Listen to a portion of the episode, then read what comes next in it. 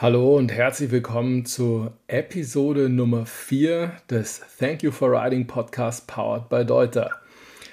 Für die heutige Episode habe ich mich nach Livigno aufgemacht und treffe hier den ja, absoluten Local Hero. Nicht nur Local Hero in Livigno, sondern auch die Mountainbike-Legende schlechthin.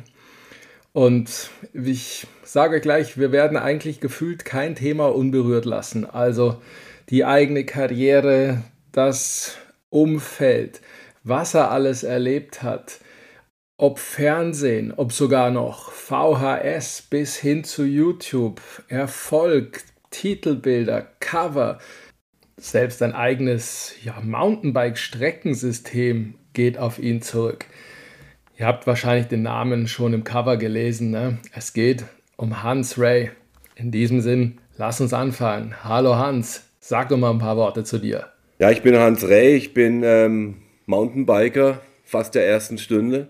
Bin jetzt schon Profi seit 35 Jahren und lebe auch schon in Amerika jetzt schon seit 35 Jahren. Und ähm, ja, habe angefangen mit dem Trailbiken und bin dann später Rennen gefahren und wurde dann zum Adventurer und E-Biker und habe eigentlich die ganzen Phasen von der Mountainbike-Evolution mitgemacht. Also wirklich am Tisch sitzen mit der lebenden Legende sozusagen. Aber wie hat es wie hat's wirklich angefangen? Kannst du dich noch erinnern an das erste Fahrrad oder wann es wirklich so in die Richtung Mountainbiken oder extremer ging? Ja, das kam eigentlich erst viel später, weil bei mir fing das an, ich bin ja in Deutschland aufgewachsen, in Emmending bei Freiburg und da hatten wir einen Motorrad-Trail-Club. Und damals gab's, haben wir angefangen mit Fahrradtrail. Und das war rein auf 20 Zoll Bikes. Damals gab es noch, noch weder BMX noch Mountainbikes in Europa. Mountainbikes kamen erst einige Jahre später, aber wir haben da angefangen mit dem Trailfahren und dann ähm, hat sich der Trailsport, der Fahrradtrailsport entwickelt und wir sind damit groß geworden, sind dann auch nie umgestiegen aufs Motorrad. Und irgendwann mal war ich dann fast schon 18, da dachte ich, jetzt ist Zeit, ähm, das Ganze an den Nagel zu hängen und ernst zu werden und an die äh, zu studieren und so weiter. Und da kam aber ein Ami, der immer hier mitgefahren ist bei den europäischen äh, Europameisterschaften und auch Weltmeisterschaften. Das war alles eine europamäßige Drei, das war alles von Europa. Und der hat gesagt, Mensch, Hans, in Amerika gibt es eine neue Sportart, die heißt Mountainbiking. Und da ist immer Trail eine der Disziplinen. Da machen die das zwar mit 26 Zoll Bike, aber und wir Europäer waren den Amis halt weit voraus und dann dachte ich, das wäre eigentlich ein tolles äh, Ende für meine Karriere, äh, meine Fahrradtrail-Karriere, äh, mal noch nach Amerika zu gehen. Weil ich habe immer mit einem Auge darüber geschielt, ich kannte die BMX-Szene und ähm, dann habe ich ein Urlaubssemester beantragt, bin nach Amerika und bin dort, war da wirklich am rechten Platz, am rechten Ort. Und der Kevin Norton, der mich da eingeladen hatte, der hat mich überall in der Szene vorgestellt, der hat mich zum Mountainbiker gemacht. Und dann dachte ich, ja Mensch, dann mache ich vielleicht das doch noch mal ein halbes Jahr länger oder ein Jahr länger und hatte da gleich, Sponsorangebote von GT unter anderem und von Swatch damals und dann dachte ich, das wäre ja auch ganz gut auf meinem Resume als Marketingstudent, äh, wenn ich da mit, mit Swatch äh, im Boot schon bin. Das war ja damals die In-Marke. Das war, Swatch war ja was, was Red Bull heute ist für Extremsportarten, was Swatch damals in den 80er Jahren, den 90er. Ja, auf jeden Fall bin ich so nach Amerika und dann eins hat zum anderen geführt. Und ähm, habe ich immer mal noch ein Jahr dran gehängt und mittlerweile sind 35 Jahre und die warten immer noch auf der Fachhochschule äh, auf mich. dass, du dein Mager, dass du dein Urlaubssemester quasi wieder beendest. Genau. War das dann auch die Zeit, wo du quasi deine X-Games-Medaille abgeräumt hast? Ah, das kam auch viel später. Ah, äh, das war noch viel später dann. 87 bin ich noch, weil da gab es, das ist alles erst, war noch nicht mal der Mountainbike-Boom in Amerika, als ich darüber bin, 87 da war das Mountainbiking noch wirklich in den Anfängen, auch in Amerika. Und das war wirklich cool. Da ist so viel Neues passiert. Neue Technologie laufen, neue Gesichter, neue Fahrtechniken. Da hat wieder einer irgendwas gemacht, was man noch nie gesehen hatte. Und es war irgendwie so die goldene Zeit dann, als der Boom auch anfing und keiner hatte irgendwelche Erwartungen. Das war das Tolle an dem Sport. Alle sind nur hin und haben Spaß gehabt und das war so wirklich Festival-Atmosphäre bei den Rennen und bei den und ähm, und dann erst später, als der Boom dann losging und die Rennen und dann, ich habe dann angefangen, für mich der große Durchbruch kam wahrscheinlich so um die 92, als ich mein erstes Video gemacht habe. Und es war überhaupt das erste Video, das es eigentlich gab. Also da gab es vielleicht ein paar Rennvideos, wo irgendjemand ein Cross-Country-Rennen gefilmt hat, aber so ein richtiges, in Anführungszeichen, Action-Video oder so, das gab es nicht. Es gab ja auch noch kein Internet damals, es gab kein YouTube, es gab... Und die Leute waren hungrig für solche Sachen. Und das hat eingeschlagen wie der Blitz und die Dinger, die, die Videokassetten wurden rumgereicht in der ganzen Welt. Und das war für mich der große Durchbruch. Und dann hat, da hatte ich schon angefangen, ich habe immer mit einem Auge auf die extrem Skifahrer geschaut, die Jungs, die da die Cliffs runtergesprungen sind. Da gab es so, gerade in Frankreich und, und so gab es, und Kanada gab es da so Extremtypen. Und ich habe da immer geschaut und da gedacht, Mensch, sowas möchte ich auch machen mit dem Bike. Und, und dann habe ich gesagt, ich möchte jetzt kein Mountainbike-Rennfahrer mehr sein, ich möchte ein Extrem-Mountainbiker werden. Und das war eigentlich auch so die, das, der Anfang von der ganzen Freeride-Movement. Das war nur halt drei, vier Jahre, bevor es das Wort Freeride in der Mountainbike-Szene gab.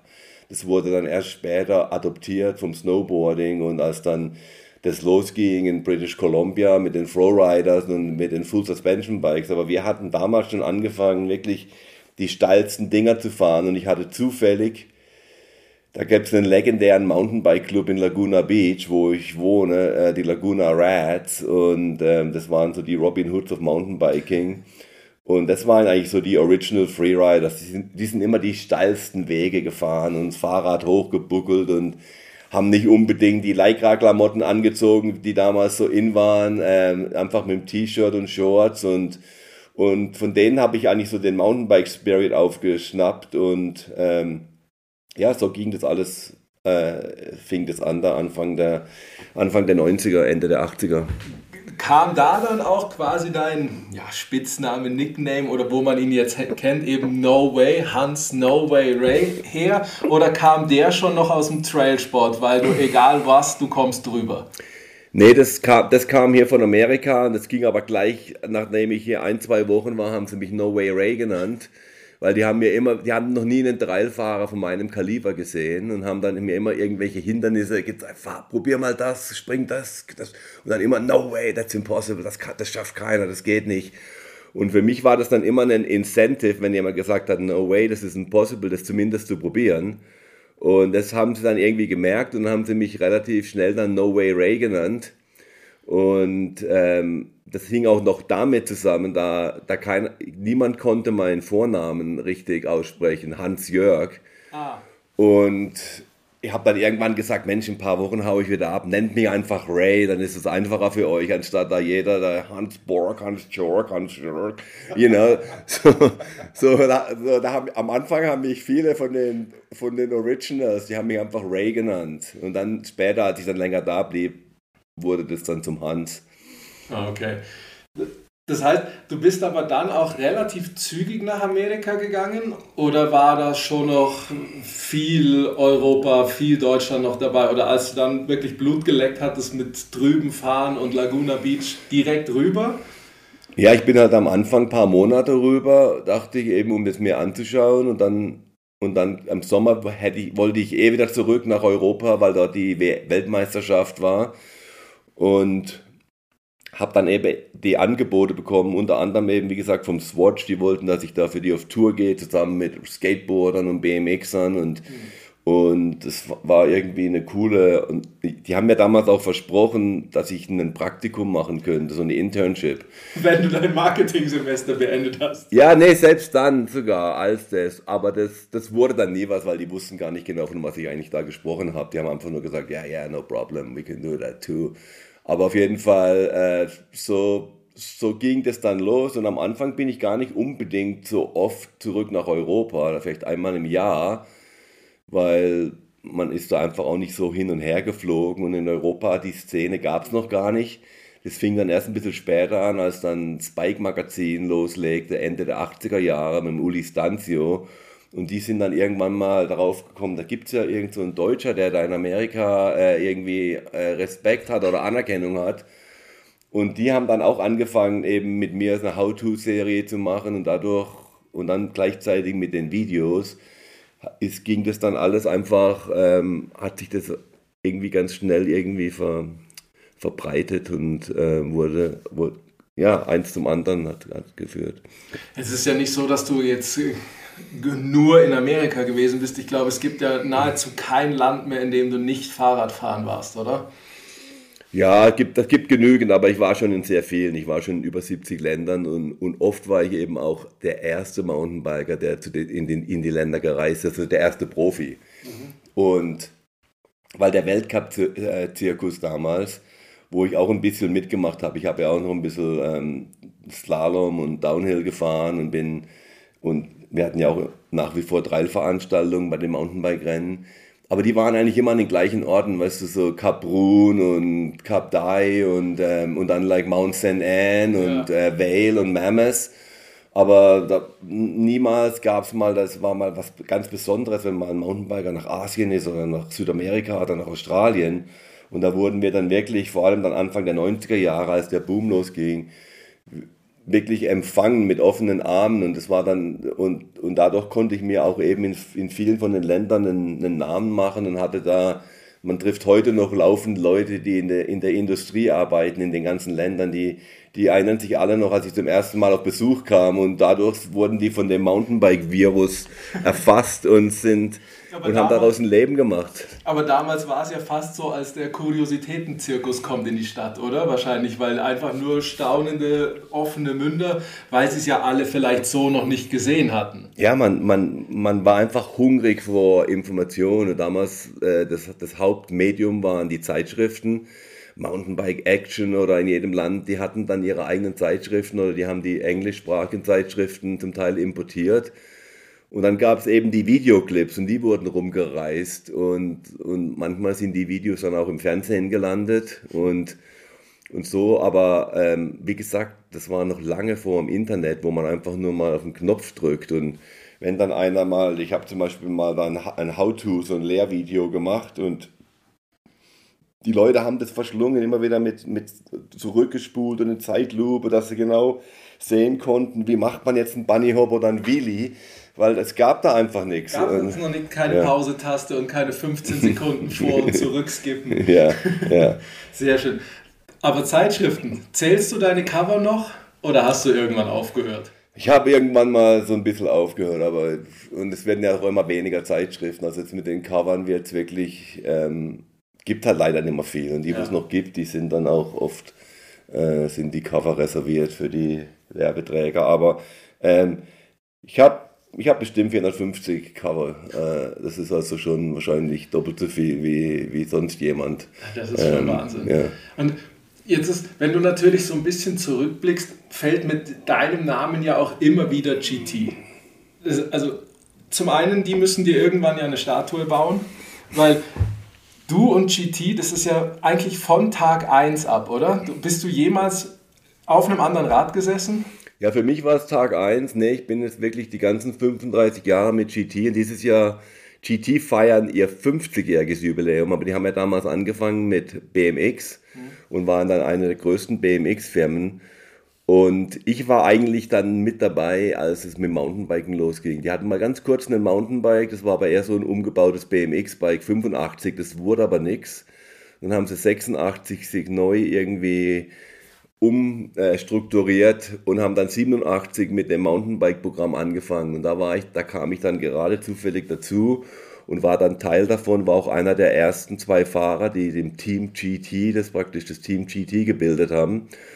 Und damals fing es auch an mit Leuten eben wie der Bill During, das war unser Ingenieur, der hat auch dieses Triple Triangle ähm, erfunden und war dann später mit dem Saska und, und die, ganzen, die ganzen klassischen Namen damals. Ich weiß noch, die saßen da im Büro mit dem Atlas und haben sich irgendwelche Namen wie Karakoram oder Chai Sang oder Saska, das kam alles irgendwie aus einem Atlas, diese Namen. Ja, und so fing das an und wir hatten eben, GT hatte den Richard Long, ich meine, GT steht ja für Gary Turner und das war Mr. GT, aber der, sein Businesspartner war der Richard Long und das war das Genie, der, das, der die Marke wirklich zur Nummer 1 äh, gebracht hat im, im Mountainbikesport. Anfang, Mitte der 90er Jahren waren wir die Nummer 1 und ähm, der Richard ist dann leider viel zu früh gestorben in einem Motorradunfall. Und danach wurde die, die, ähm, die Firma dann auch öffentlich ähm, äh, getradet am Stockmarkt und hatten dann, hatte dann viele verschiedene Besitzer. Und bis jetzt zum letzten Kapitel, gerade dieses Jahr, wurden wir von der PON-Gruppe gekauft und die wollen jetzt wieder richtig Gas geben. Die sehen den Wert in uns, die wollen, die separieren uns von Cannondale und ähm, da geht es jetzt wieder richtig voran. Und ich glaube, in den nächsten Jahren wird man wieder viel von der alten äh, GT ähm, sehen. Bist du in Produktentwicklung bei deinen Sponsoren mit eingebunden? Mal mehr, mal weniger wahrscheinlich, aber. Ja, zum Teil, zum Teil. In, in den letzten Jahren dann geht es dann mehr so um die Rennfahrer, die, die machen dann das nächste Rahmendesign und ich teste auch ein bisschen manchmal mit, aber, ähm, aber bei manchen Produkten eben mehr, bei anderen weniger, weißt du, so so Firmen wie eine Reifenfirma, da gibt man eben Feedback oder testet mal ein neues Gummi oder selbst mit Deuter, da, da, da werden die Athleten laufend gefragt, was würde, was könnte man jetzt noch machen? Habt ihr was neue, habt ihr neue Ideen? Wie könnte man das noch besser machen?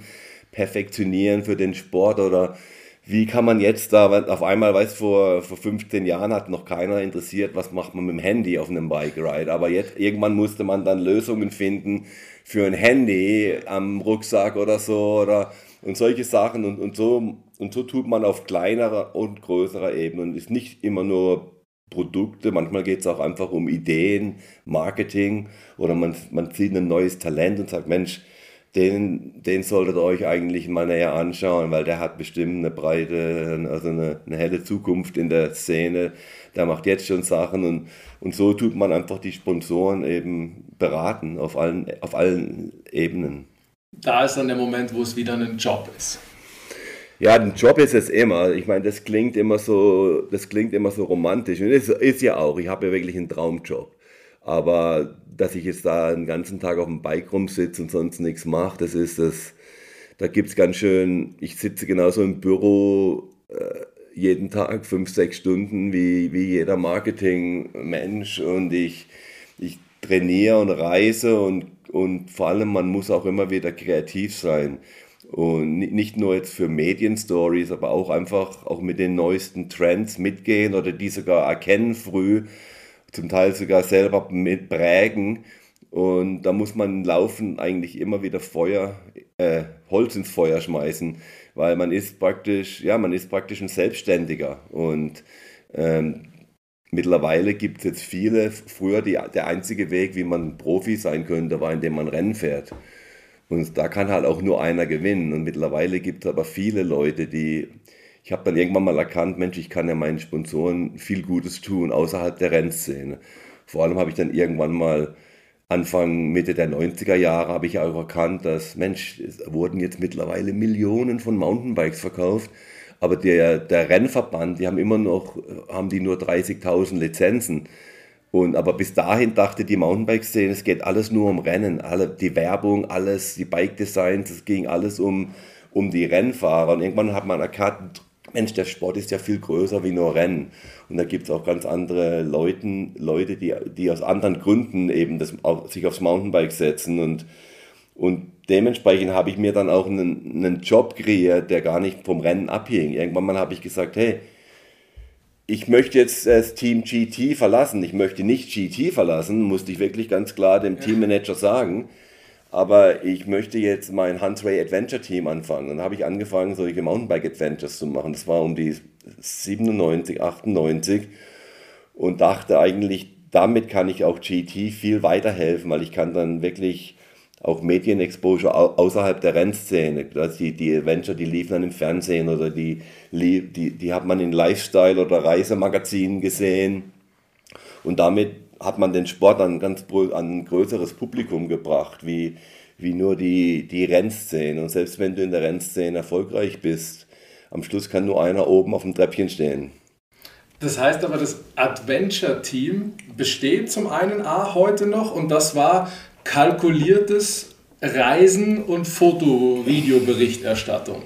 Ja, Expeditionen praktisch an, an Orte, die vorher als unfahrbar galten oder noch nie befahren worden sind und eine richtige Expedition oder mit, mit einer Storyline auch dahinter. Auf den Fußspuren von Che Guevara durch Kuba oder Okay. Oder auf dem alten Inka-Pfad nach Machu Picchu. Oder gut, ich, ich, bei weitem war ich nicht einer der ersten, der eine Transalp gemacht hat, aber als ich dann eine gemacht habe mit Uli Stanzio, haben wir die No Way Transalp gemacht. Und da waren dann mindestens ein Drittel der Trails galten als unfahrbar oder war, wurden noch nie vorher befahren. Und, und so haben wir da immer irgendwie einen Twist und eine Storyline. Ich habe dann, und ich war eigentlich das einzige permanente Member oder Mitglied in dem Team. Mhm. Und alle anderen, die, die Fotografen, die Filmemacher und auch eben die Gastfahrer, weil es waren ja nicht irgendwie Touren, wo Leute sich reinbuchen konnten, sondern ich habe dann irgendeinen anderen Profi oder irgendeine Persönlichkeit mitgenommen, der da, die oder der da auch Lust auf so ein Projekt hatte und die eben gut für die Storyline waren.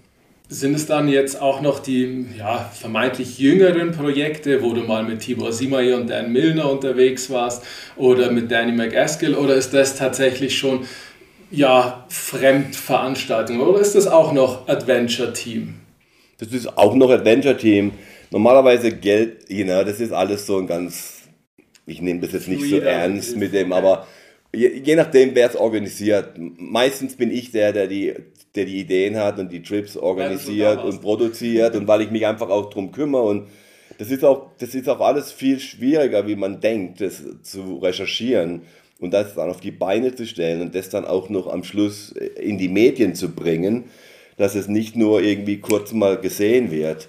Und ähm, aber ab und zu tun auch andere so einen Trip organisieren und dann, dann würde ich das nicht unbedingt unter der Hunter Adventure Team Flagge sehen. Aber ähm, generell waren das immer meine Ideen und Projekte und ähm, da waren schon wirklich eine, eine Menge coole Leute dabei, wie du sagst, vom Danny bis hin zum ähm, allen, alle möglichen. Alle möglichen. Ja, ich glaube aber unter deiner vermeintlich coolsten Idee muss man ja wirklich das Flow Country Trail Prinzip werten, meiner Meinung nach zumindest, oder? Also gibt bestimmt Befürworter und Gegner dafür, aber eigentlich bist ja du so ein bisschen der Initiator von dem Ganzen. Ja, danke, dass du das äh, noch schätzt, weil das wird heutzutage ganz schnell vergessen. Der erste richtige offizielle Flow Country Trail haben wir gerade hier gegenüber gebaut. Hier, wir sind ja hier in Livigno und der wurde da als eine Teststrecke gebaut, zusammen mit Didi Schneider. Das ist ja der Trail-Guru überhaupt und wir hatten damals die Idee, weil man, man muss, man muss, was mittlerweile ist es selbstverständlich, dass es Flow Trails gibt für alle Schwierigkeitsgrade. Aber früher war der, die Flow Trails waren ein bisschen reserviert für die guten Fahrer. Du musst irgendwie einen großen Sprung machen können auf Dirt Merchant oder A-Line in Whistler. Und wenn du dann die Rückseite erwischt hast und genügend Schwung hattest, dann hattest du genügend äh, Geschwindigkeit, um dann den, den nächsten und übernächsten Jump auch noch zu machen. Und da, mu da musste man gut sein. Und sowas, so eine Anfänger, so ein Anfängertrail gab's nicht. Und wenn, dann haben die immer alle gesagt, die guten Fahrer, weil die haben damals für sich selber gebaut. Die haben nicht unbedingt jetzt einen Trail geschaufelt für irgendeinen Anfänger, das war denen egal. Und die, die Skigebiete, die damals angefangen haben, haben auch oft den Fehler gemacht. Die haben da, die haben die Pisten für die Hardcore-Fahrer gebaut, obwohl sie eigentlich genau wissen müssten, dass wenn sie wirklich Geld verdienen müssen wollen, dann ist es so wie im Winter auch, das sind die Anfängerpisten und die Skischulen und die, die Babylifts und solche Sachen, die wo wirklich das Geld machen. Und die Leute dachten eben dann, ja, aber äh, ein Anfängertrail, der ist ja langweilig. Und der Didi und, und ich, wir haben den Leuten dann gezeigt, wenn du einen Anfängertrail in Anführungszeichen richtig baust, dann können den alle fahren. Und der Didi hat dann anschließend den ersten richtigen vollen Flow Country Trail bei sich im Bikepark in Bischofsmais gebaut. Und das war super, weil die ganzen Profis haben das so ein bisschen belächert in der Bausphase. Und als es dann fertig war, haben sie gesagt, jetzt fahren wir doch auch mal den Flow Country Trail. Und die sind dann nur noch den Trail gefahren. Und was dann dazu kam, was wirklich cool war, war bis dahin die, die meisten Freundinnen von den Fahrern, die sind selber nicht gebiked, weil die Trails waren einfach zu hardcore. Und die saßen dann im Auto und haben ein Buch gelesen oder haben unten gewartet. Und auf einmal gab es einen Trail, wo, wo nicht nur sie fahren konnten und den Spaß erlernen konnten, aber wo ihr Freund auch noch fahren konnten. Und sie mussten sich nicht schuldig fühlen, dass der jetzt sich total tot langweilt auf dem Ding, weil der fährt dann einfach alles ein bisschen schneller oder doppelt über Sachen. Und Und ja, mittlerweile ist es ganz vergessen, dass, es, dass man für solche Sachen mal hat kämpfen müssen. Und den Leuten, das, das war nicht selbstverständlich. Die Leute, auch, auch viele Top, ah, das braucht man doch nicht, das ist doch Schwachsinn und wer will denn das? Und, und mittlerweile ist das, ähm, sind, findest du solche Trails überall. Ich, ich glaube, man darf nicht unterschätzen, was das einfach für ein Türöffner für das Mountainbiken war. Weil, wie gesagt, du kannst es jetzt mit kleinen Kindern fahren, du kannst es gefühlt mit der eigenen Mutter fahren, du kannst es mit schnellen Jungs fahren. Wie du gesagt hast, die springen das halt dann, egal ob du 6 km/h oder mit 60 km/h fährst, ob du mit dem Hollandrad, du könntest sogar mit dem Hollandrad in Bischofsmais wahrscheinlich unten ankommen. Ja. Und das ist einfach das Phänomen, dass man sagt, das Momentum Bikepark wird ohne Angst erlebbar. Und das finde ich einfach eine extrem geile Nummer. Und ich erinnere mich noch daran, du hattest, glaube ich, den letzten Spatenstich hier in Moto, äh, am Motolinio oben, in, in Livigno eben gesetzt bei deinem ersten Flow Country, wo man ja wirklich oben aus der Gondel noch ausgestiegen ist und erst noch hochpedalieren musste, um dann den ersten Flow Country zu fahren, um dann zu sagen, ja, ist schon nett um zu sehen, was jetzt daraus entwickelt wurde. Das ist schon brutal. Und jetzt ist ja zum Beispiel der ganze ja, Abschnitt Carosello eigentlich dem Prinzip Flow Country geschuldet. Ja, das stimmt auch. Und das Lustige ist an der Sache, damals war das so was Besonderes, wenn man noch einen Flow Trail irgendwo neu gebaut hat. Dann haben dann die ganzen Medien darüber berichtet. Und so war es auch mit diesem Flow Country Trail. Und die ganze Welt hat von diesem kleinen Testtrail, der war ja nur 500 Meter lang, gesprochen. Nur die Longs vom Motolino nicht. Die waren immer noch so, ah, wir sind Hardcore-Biker, wir wollen Downhill-Bikes und, und brutale Sachen. Und die haben nicht mal da Schilder aufgestellt, weil die Leute kamen dann von Deutschland und haben immer wieder, hast du die da oben in der Pampa gefunden? Ja, wo ist denn jetzt dieser Trail? Und, und, und die vom Carossello wollten dann eben auch Gas geben mit dem Mountainbike-Programm und denen haben wir gesagt, Mensch, mach doch jetzt nicht das gleiche, wie es schon auf der anderen Talseite gibt, einen Hardcore-Bikepark. Mach doch eher so einen Trail Center, Flow Country für Familien. Und das haben sie dann auch gemacht und haben das jetzt umgesetzt und mittlerweile, deswegen ist es jetzt so toll hier in die Venue, du hast eigentlich ein bisschen was von allem.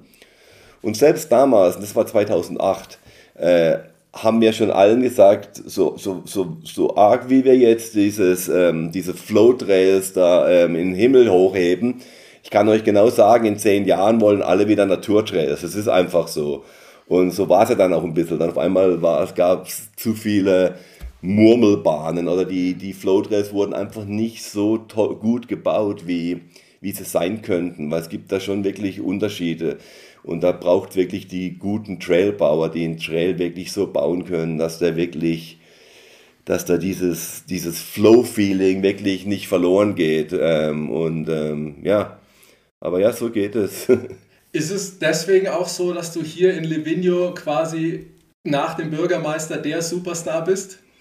Ah, ich glaube gar nicht, dass das so der Fall ist. Ich glaube ganz im Gegensatz. Die, ich glaube, die, so einige Hardcore-Einheimische wissen schon, was ich gemacht habe über die Jahre und geholfen habe, den Namen hier. Ich war ja, bin ja hier über 15 Jahre tätig und wir haben wirklich ein wahnsinniges Fundament gebaut. Aber auf der anderen Seite ist das wie mit allem im Leben. Das geht einfach weiter und da wird dann schnell vergessen, äh, so manche Schritte, die da gemacht wurden, die eigentlich äh, ganz wichtig waren, wo dann, wo das ganze Projekt, weil ich habe das so oft gesehen, da gibt es Destinationen in den Alpen, die haben zwar mittlerweile ein ganz gutes Mountainbike-Projekt, aber die, wenn man daran drängt, dass die schon seit 25 Jahren rummachen und alles eigentlich falsch gemacht haben, was sie falsch machen konnten in den ersten 15 Jahren, weil sie nie zugehört haben oder dachten, sie wissen es besser oder ah, wir brauchen keinen Trailbauer, da, wir haben ja selber Schaufeln und können das machen. Und haben da irgendwas hingemurkst, wo sie sich dann gewundert haben am Schluss, ja, so richtig den Erfolg haben wir hier doch nicht. Und, und in Livigno war es halt so, die haben dann schon zugehört. Gut, die haben auch das alles lernen müssen und haben auch Fehler gemacht, aber die haben jetzt so ein Fundament hier und, und dann kommt noch dazu, dass wir super, das ist ja eine super Destination für Rennrad und dann ist ein, eine, eine Narbe hier für Transalp, so viele Transalp-Touren und dementsprechend gibt es so viele coole Backcountry-Touren und jetzt mit dem E-Bike macht sich das Ganze nochmal auf. Also da gibt es Möglichkeiten.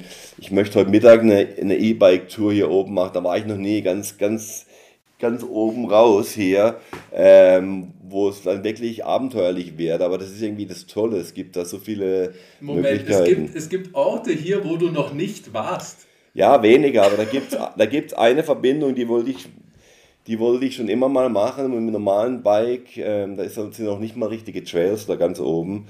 Ähm, da habe ich mir das irgendwie nie antun können, aber jetzt ähm, heute Mittag schauen wir mal, ob das Wetter hält.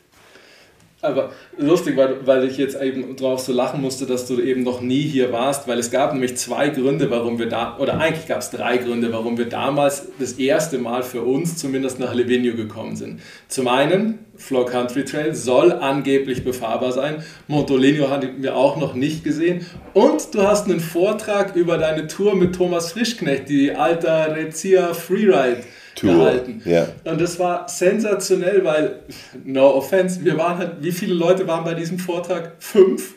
Und davon waren wir drei.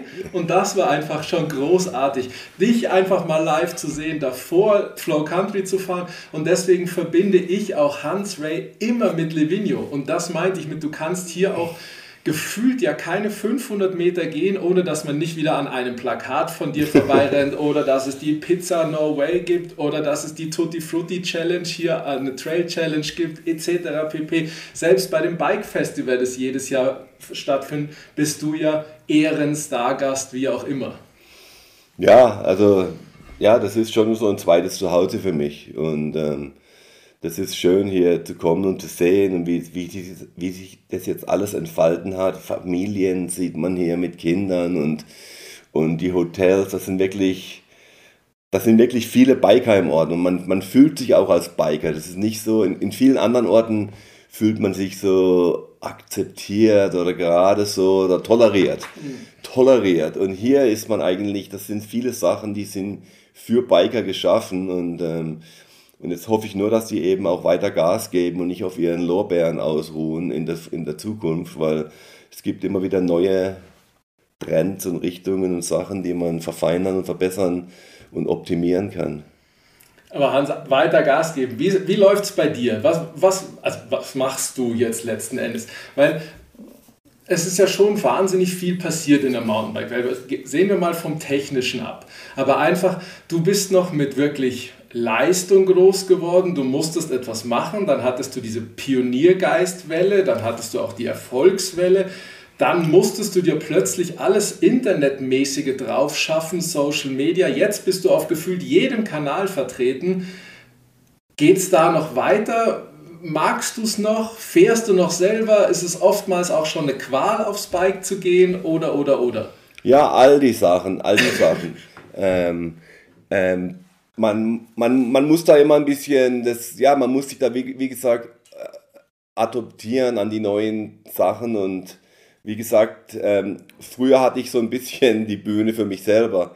Jetzt gibt es tausende äh, Profis oder Influencers oder selbst, selbsternannte Experten in der Szene, wie ich sie oft nenne, äh, die jetzt einfach irgendwie einen Lifestyle oder ein Leben mit der Szene machen müssen und die, das ist einfach so. Und die Sachen, die Medien ändern sich, die, das gibt einfach auch einen Überdruss an Material jetzt. Weißt du, wir haben früher, vorher davon gesprochen, wie da hast du die ersten Videos, die wurden verschlungen und da gab es keine anderen. Und die Leute haben die hunderte Mal angeschaut. Heute, heute kannst du das, das, das coolste, neueste Video, hast du kaum die Zeit, das dir ein zweites Mal anzuschauen weil dann wieder so viele neue Sachen kommen und die sind auch so schnell vergessen.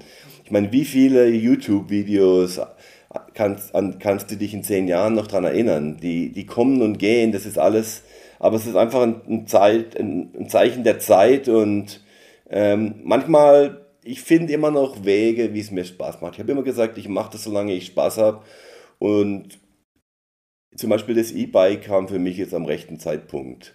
Ähm, ich fahre zwar immer noch auch normale Bikes, ich habe das normale Bike noch nicht, aber es ist irgendwie, es eröffnet neue Möglichkeiten und, und gerade wenn man manchmal sieht, wie, dass der Spaßfaktor kann mal wieder ein bisschen vorwärts kommen.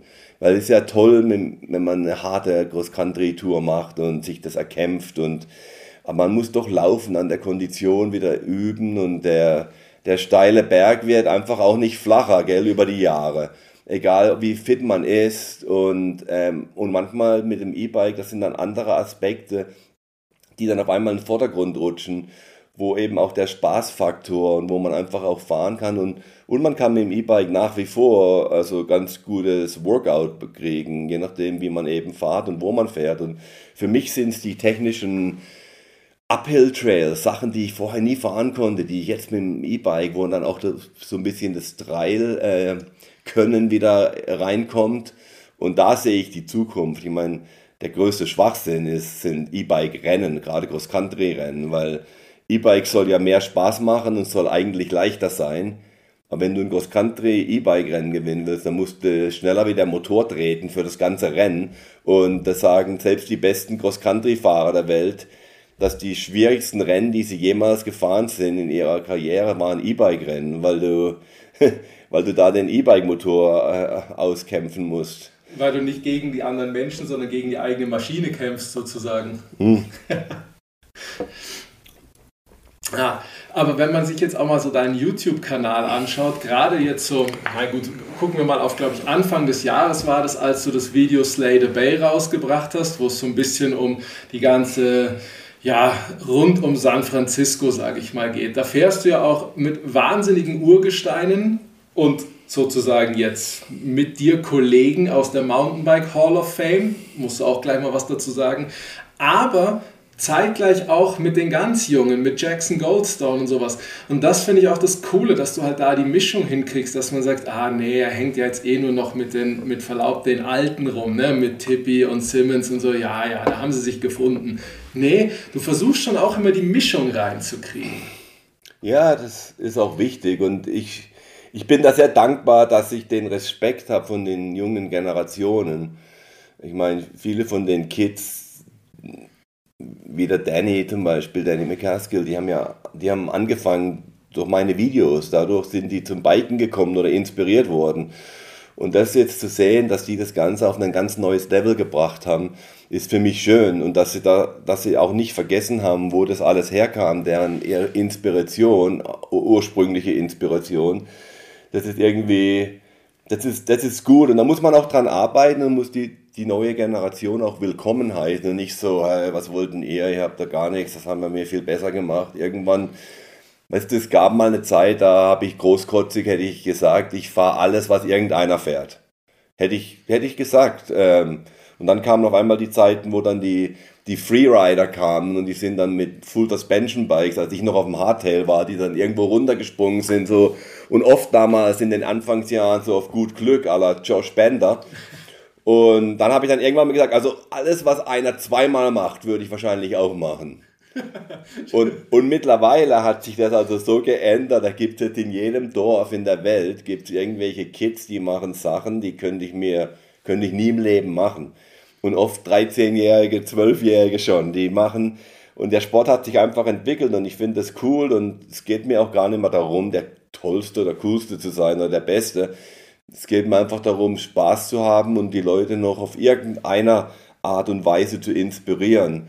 Und manchmal ist es eben, sei es durch, viele sagen noch, Mensch, du bist jetzt schon so alt und fährst immer noch auf dem Niveau. Oder Mensch, wie, ich glaube, viele von den jungen Profis, die schauen auch auf mich und denken, hey, das muss nicht vorbei sein in fünf Jahren. Vielleicht kann ich das auch so machen wie der Hans und kann da eine, eine lebenslange Karriere draus machen. Und so geht es zum Beispiel der Jackson Goldstone, das ist der amtierende Junioren-Downhill-Weltmeister, und der war im Slay the Bay-Film mit dabei. Und das kam so zustande, der hat, der hat einen Podcast gemacht und da wurde, da wurde ihm am Schluss eine Frage gestellt, wenn er mit irgendjemandem äh, mal fahren könnte oder trainieren könnte, wer wäre das? Und da hat er meinen Namen gesagt. Ach was. Und daraufhin, ich habe dann kurz danach auch einen Podcast dort gemacht, habe dann seinen Namen gesagt und ich kenne den Jackson schon, schon seit er ein kleiner Knirps war. Seit er, The way to Kindergarten. Ja, ja, genau. Ich kenne den schon seit da. Aber, und ich habe ihm dann eben gesagt, hey, hast, hast Lust da mitzukommen? Und er sofort, ja, I come down. Der ist da extra runtergeflogen für einen Tag und da war er dabei bei meinem letzten Urban Adventure und, und das das ist die Urban Adventures auch so ein Beispiel, wie ich dann, weißt du, irgendwann mal war ich in jedem Ecken der Welt, gerade in den abgelegenen Ecken, bin überall gefahren und und dann haben es auch alle möglichen Leute, haben dann irgendwelche Adventure gemacht und da gab es einfach auch nicht mehr so viele neue, interessante Flecken. Oder jeder hat sich Adventurer genannt, nur weil er dann irgendwann mal einen, so auf, weißt du, obwohl das Hotel um die Ecke war, haben sie irgendwie einen, eine Adventure Story produziert. Und, und nachdem ich, ich hatte mit dem Gerhard Zerner von Deuter, äh, der hatte damals die Idee auf dem Kilimanjaro. Gut, das war nicht die erste Idee, aber vorher konnte man es nicht machen. Und er hatte dann gehört, da gibt es jetzt Genehmigungen. Das war um die 2016. Und hat er mich eingeladen. Da dachte ich, Mensch, das wäre doch schon mal cool, weil für mich ist der Kilimanjaro ähm, der Everest für Mountainbiker. Mhm.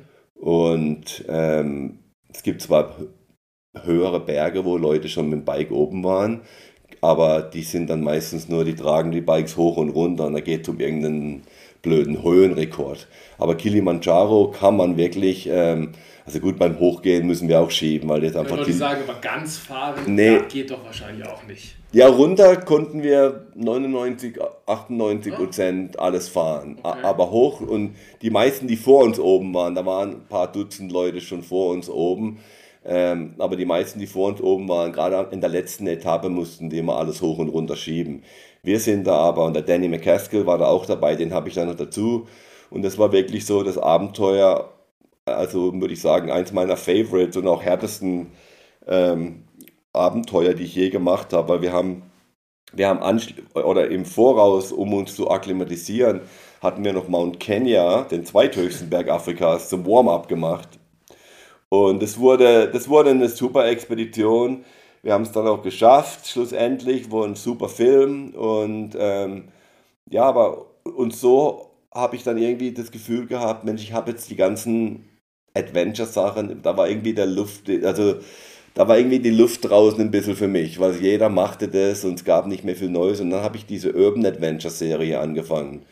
Weil mit diesen, da gibt es so Großstädte in der Welt, die haben wahnsinnige Natur rundherum. Und sogar in, der, in den Großstädten drin gibt es Parks und versteckte Trails und auch zum Teil Bikeparks. Und, und diese Städte habe ich mir jetzt ausgesucht und die durchqueren wir meistens in fünf Tagen und zeigen dann so den Kontrast zwischen Natur und Harmonie und Chaos und Urban Jungle und Verkehr und reich und arm und berühmte Denkmäler und ganz äh, irgendwelche abgelegenen Nachbarschaften, die selbst jemand, der dort wohnt, noch nicht kennt. Und das sind ganz interessante Filme. Und da haben wir jetzt Trans Angeles gemacht, dann haben wir in Napoli eins gemacht, in Hongkong, San Francisco und jetzt haben wir gerade kürzlich Mexico City gefilmt, Gritty in Mexico Rob City Warner. mit Rob Warner.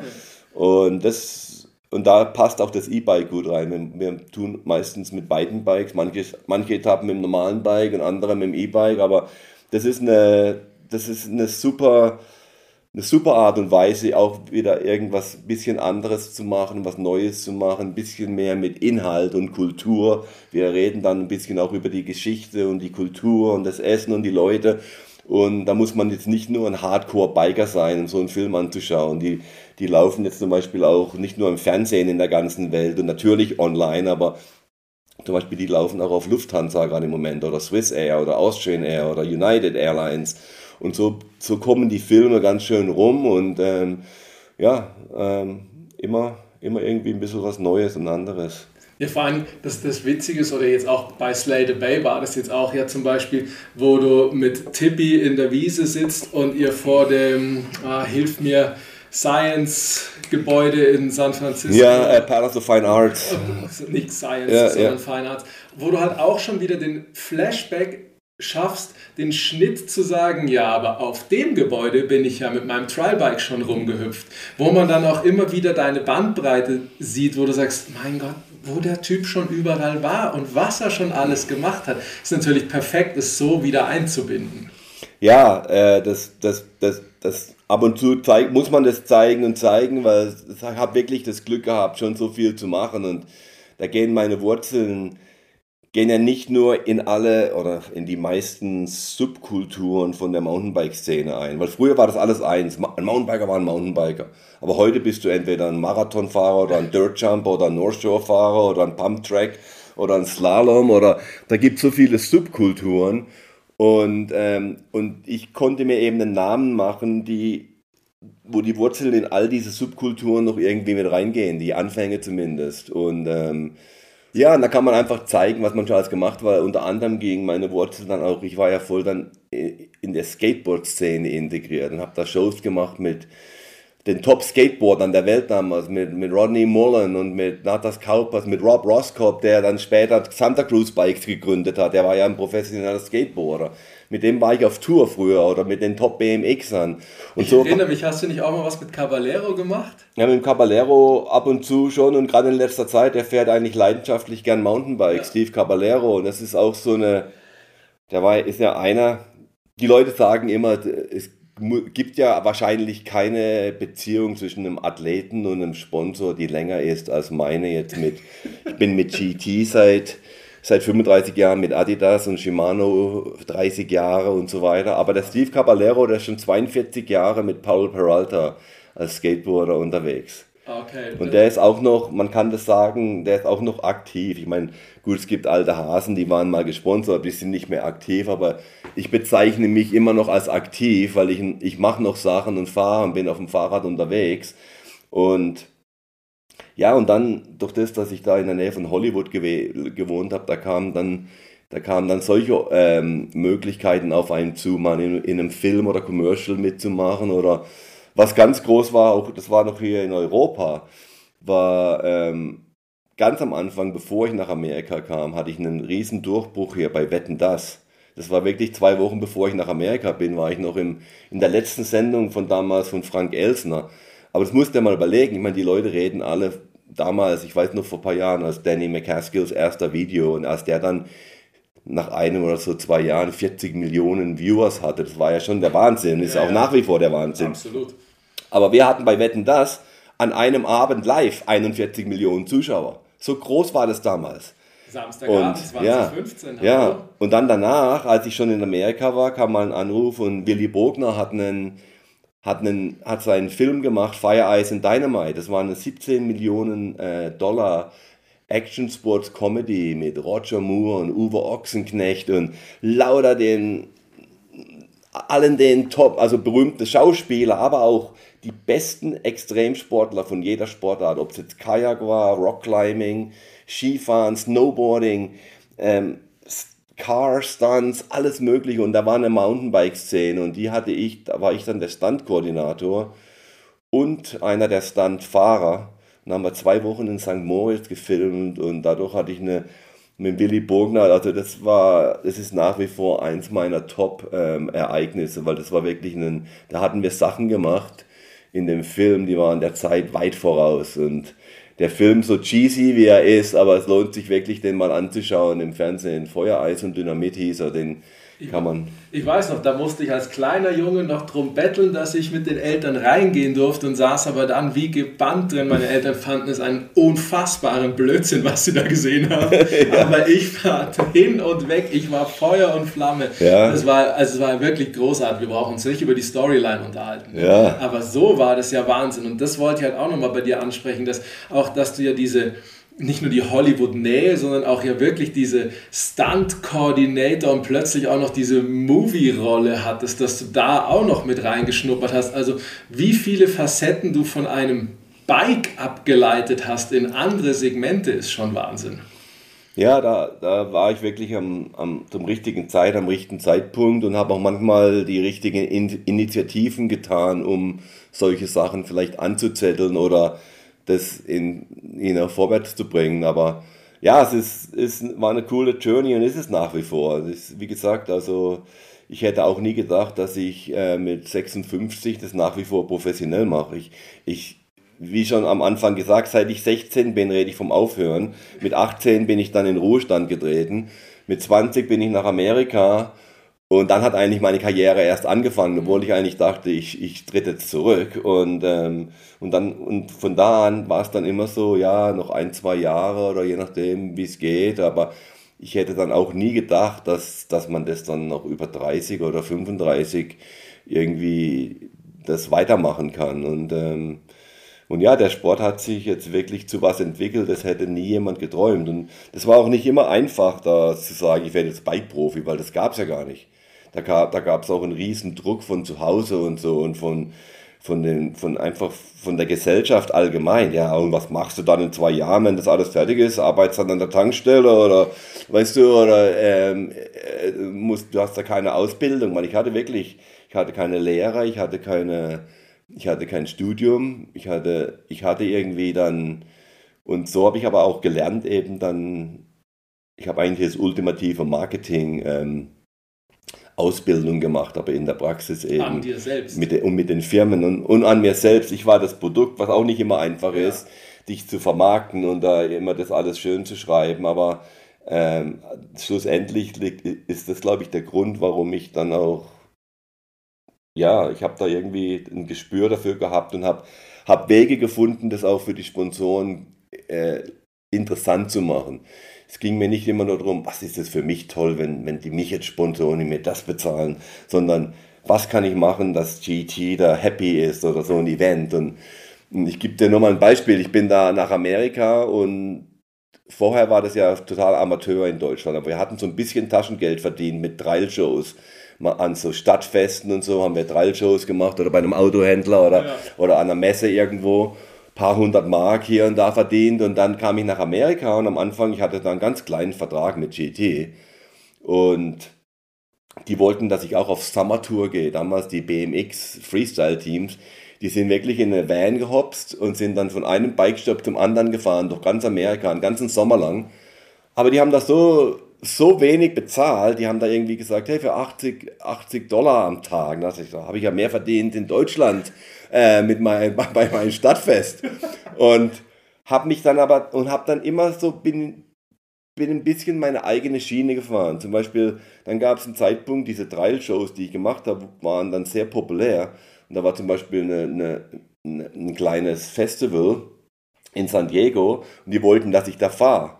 Da habe ich gesagt, gut, ich, aber die konnten mich nicht groß bezahlen. Da habe ich gesagt, gut, wenn ihr meinen Trailkurs aufbaut, wenn ihr mittendrin und wenn ihr mir da die, wenn ihr mir Banner aufhängen lasst, dann bin ich zu meinen Sponsoren gegangen und habe gesagt, hey, für 100 Dollar könnt ihr jeder einen Banner aufhängen. Und weißt du, wenn die Sponsor gewesen wären von dem Festival, hätten die paar tausend Dollar zahlen müssen. Und jetzt haben sie da 100 Dollar gezahlt und hatten da zwei, drei Banner mitten im Festival, wo ich die Attraktion war, wo dann in den Medien war, lokales Fernsehen und Fotografen und die ganzen Zuschauer kamen hin. Und ich habe dann am Schluss 500 Dollar verdient, aber so hat sich das gerechnet für mich hat zwar mehr Arbeit, aber eben, man musste, man musste kreativ sein. Da wollte ich sagen, da musst du einfach nur ein bisschen clever und um die Ecke ja, denken. Ja. Wie geht's jetzt weiter für den Hans? Ja, du, ähm, solange ich Leute inspirieren kann, Spaß zu haben, ihren Lebenstraum zu vollfüllen oder weiterzuleben, ähm, solange ich relevant sein kann auf, auf bestimmte Art und Weisen für meine Sponsoren und kann mein, mein, mein, mein Know-how, mein Fachwissen anwenden, sei es in Beratung oder mit neuen Projekten oder einfach coole Sachen zu machen, die, weißt du, vor ein paar Jahren habe ich angefangen nebenbei, das ist nicht jetzt, das ist wirklich äh, total ehrenamtlich, eine, eine Charity haben wir gegründet, meine Frau und ich, Wheels for Life und wir wir geben Bikes an Leute, in, die Transportmittel brauchen in, in, in dritte Weltländern praktisch. Und das ist was, was wir total nebenbei machen, wo ich einfach gesagt habe, Mensch, der Sport war so gut zu mir, solange ich mir das leisten kann, machen wir das. Und so probiere ich immer irgendwie neue, neue Sachen zu machen, die einfach, die mich reizen. Zum Beispiel jetzt halt gerade an der Eurobike Schwalbe hatten ein Recycling-Programm für Reifen und ich finde das so geil, weil es hat mir immer wehgetan, seit Jahren einen Reifen in die Toll. Mülltonne zu schmeißen. Ja. Du möchtest in die Recyclingtonne schmeißen, aber dann machst du noch mehr ähm, Schaden, weil die können die dann nicht recyceln und dann müssen die vielleicht die ganze Ladung dann wegschmeißen, weil da ein paar Reifen zwischendrin sind. Mhm. Ähm, und die haben, und das ist was, wo ich mich zum Beispiel jetzt auch dahinter stellen will und einfach so mit Firmen arbeiten, die einen, die einen Blick haben, wo es nicht nur um Profit geht. Coole Firmen, weißt du, wie Cliff Bar oder Deuter zum Beispiel, die sustainable arbeiten, die, die gute Produkte machen, die lange halten und wo, wo einfach, wo es um einen Lifestyle geht und wo man, wo man einfach ein bisschen was Gutes tun kann an der Seite und oder einen neuen Trend eben mit pushen und, und solchen Firmen arbeite ich am liebsten zusammen und, ähm, und das ist dann auch immer reizend. Da gibt es immer wieder neue Möglichkeiten, man muss eben nur äh, auf der Hut sein. Auf der Hut sein und dranbleiben. Sitzt du noch jeden Tag auf dem Bike oder überspitzt gesagt jeden Tag? Nein, nicht jeden Tag, aber vier, fünf Mal pro Woche. Und dann, und dann, wechsle ich ab zwischen E-Bike, normalem Bike, manchmal noch ein bisschen Trail fahren, aber das mache ich eigentlich höchstens einmal pro Woche für eine Dreiviertelstunde. Das merkt man schon jetzt mit dem Alter, das ist schon, das, also wie fit man das sein muss als Trailfahrer. Und dann manchmal eben, wenn man so wie hier, macht man mehr so Downhill-Runs oder ein bisschen Freeride und man anderes Mal. Und so ist es, für mich ist die Abwechslung ganz wichtig. Ich fahre auch manchmal ein Gravelbike, einfach nur um Kondition zu machen, ein klein bisschen.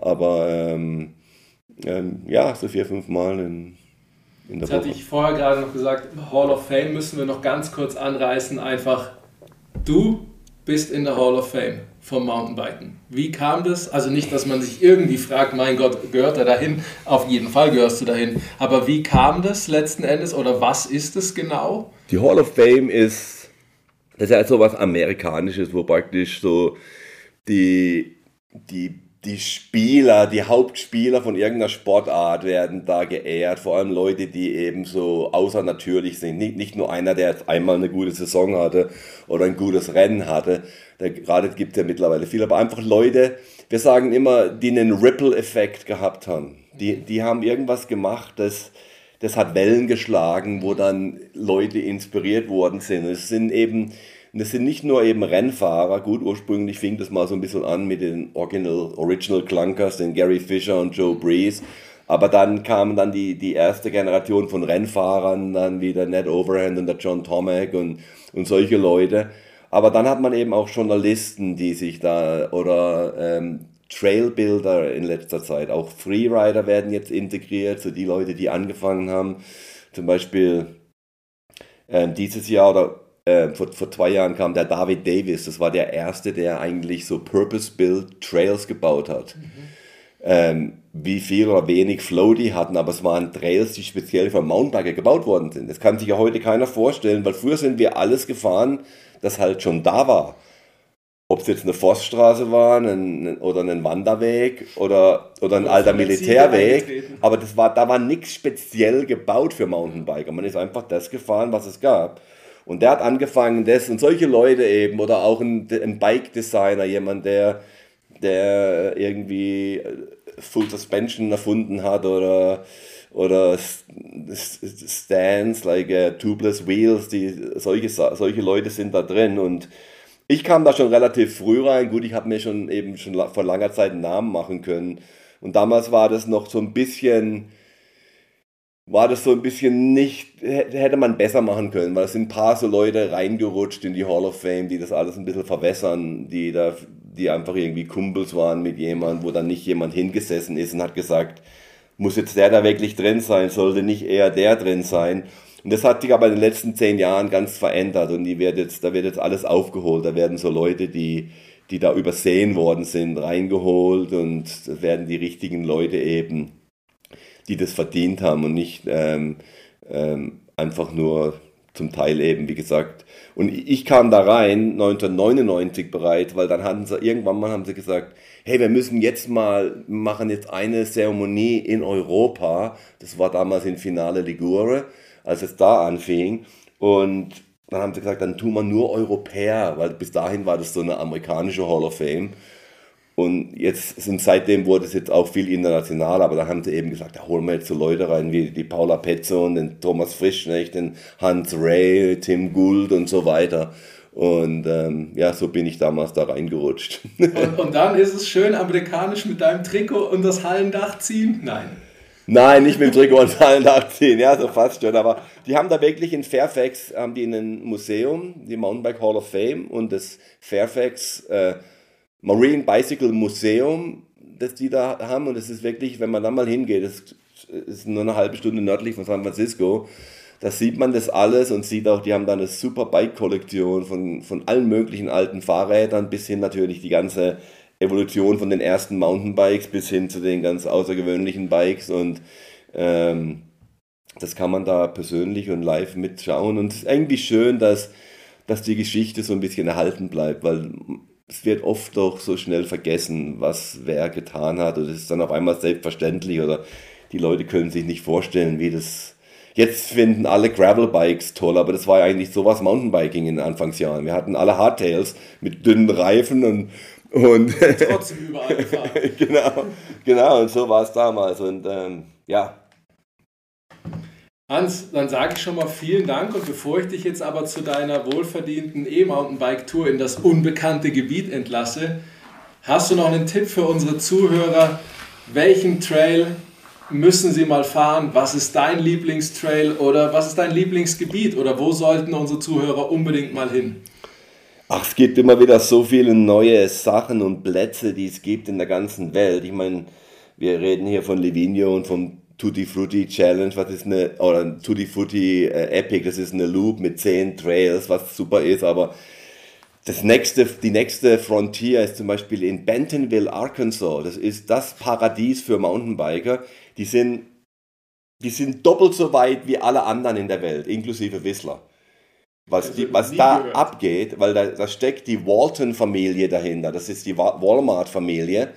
Und die haben da investiert in einen im Umkreis von, von eineinhalb Stunden haben die 40 Bikeparks und aber die ganzen, das alles verbunden mit Wegen und mit, mit Kunstwerken und es ist ästhetisch und es ist, was die da, ein, die Leute ziehen dahin von ganz Amerika, um dort zu wohnen.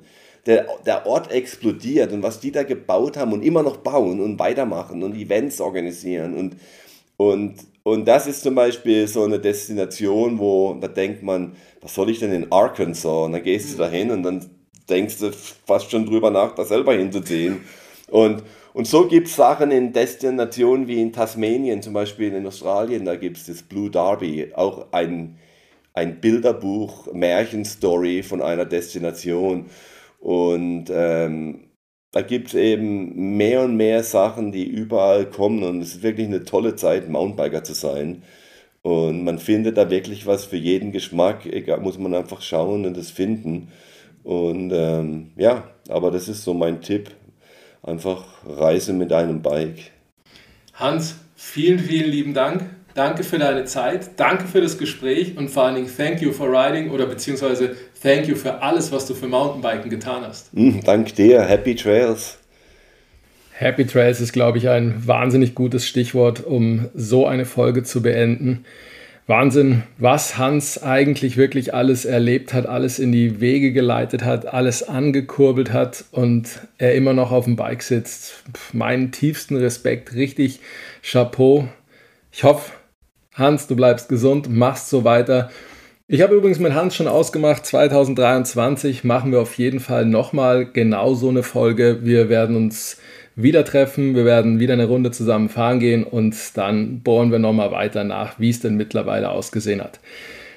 In diesem Sinn, ich kann euch nur empfehlen, schaut mal vorbei, beschäftigt euch mal so ein bisschen, wenn ihr es nicht schon getan habt, mit Hans Razor im Leben. Es ist echt unglaublich, was da alles passiert ist.